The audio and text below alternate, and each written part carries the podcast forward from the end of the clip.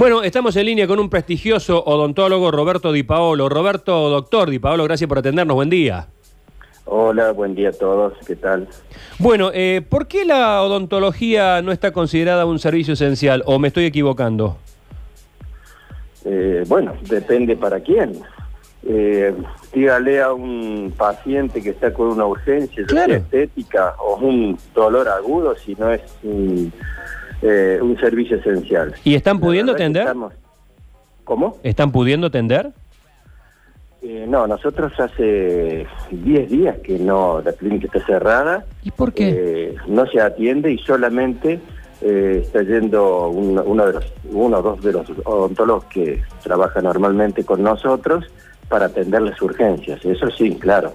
No, no, no se puede dejar un paciente sin, sin atenderlo en ese caso porque el dolor agudo, todos Claro. lo conocen, un dolor de muela no te deja dormir y, y bueno, te puede llevar hasta pasar un mal rato también. Sí, claro, y puede, y puede de- terminar en alguna infección, en algo mucho más grave. Pero, por ejemplo, una, un- un- una paciente que está en pleno tratamiento de brackets, que no es una cuestión estética, sino que y necesita sus ajustes y su seguimiento, ¿eso está parado? Sí, sí, eso está parado. No olvidemos que el, salir de la casa eh, implica un riesgo, tanto para el profesional como para el paciente. Eh, en esto debemos ser muy cuidadosos y priorizar, digamos, la salud en general del paciente. Si se le ha desprendido un bracket o, o tiene alguna pieza que tiene alguna molestia o algún implante que eso se va manejando, se habla con el paciente y de acuerdo a cada caso en particular se va a atender con la premura que, que eso amerita, por supuesto. El, eh, doctor, el tema de que la boca justamente sea uno de los puntos de contacto y de mayor posibilidades de contagio, ¿es por eso que han tomado esta decisión de frenar la, la actividad? Y claro, uno cuando trabaja con, con la Ujú. turbina o lo que la gente lo conoce vulgarmente con el torno, Sí.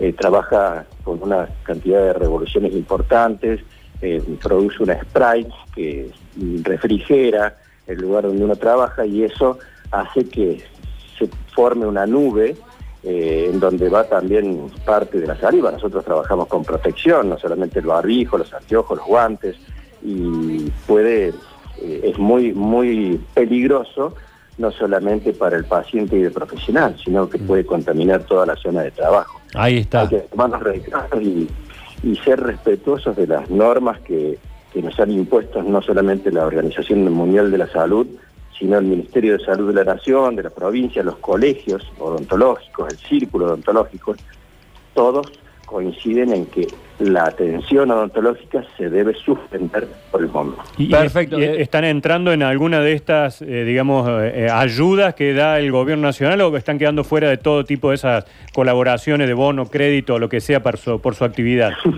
No, no, estamos fuera de todo tipo de, de contemplación por parte del Estado.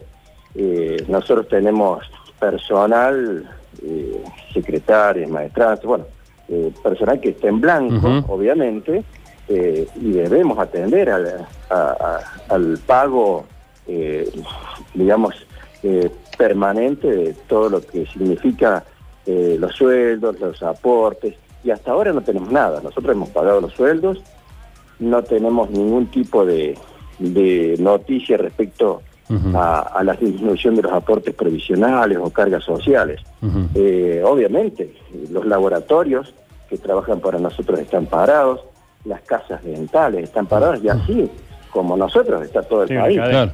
Eh, eh, es un problema importante, pero eso ya se podrá resolver. Ahora hay que resolver el tema de la pandemia, que nosotros somos unos un, un punto de extremado mm, velocidad respecto al contagio, por eso debemos cuidarnos, tanto nosotros como los pacientes. Clarísimo, clarísima la explicación, una duda que teníamos, doctor Di Paolo, y usted la ha aclarado perfectamente. Es una actividad, si bien está involucrada dentro de este amplio espectro que podemos decir que es la medicina, solo dedicados a urgencias, porque dentro del ámbito de la medicina es una actividad de altísimo riesgo para el profesional y para el paciente. Ahora sí nos quedó súper claro. Bueno, les agradezco mucho el contacto de poder transmitir eh, lo que está pasando en nuestra área y espero que esto pronto se solucione y podamos eh, volver a la actividad normal todos los argentinos y gran parte del mundo. Ojalá. Un abrazo, doctor. Gracias. Gracias a usted. Un abrazo Hasta a luego. los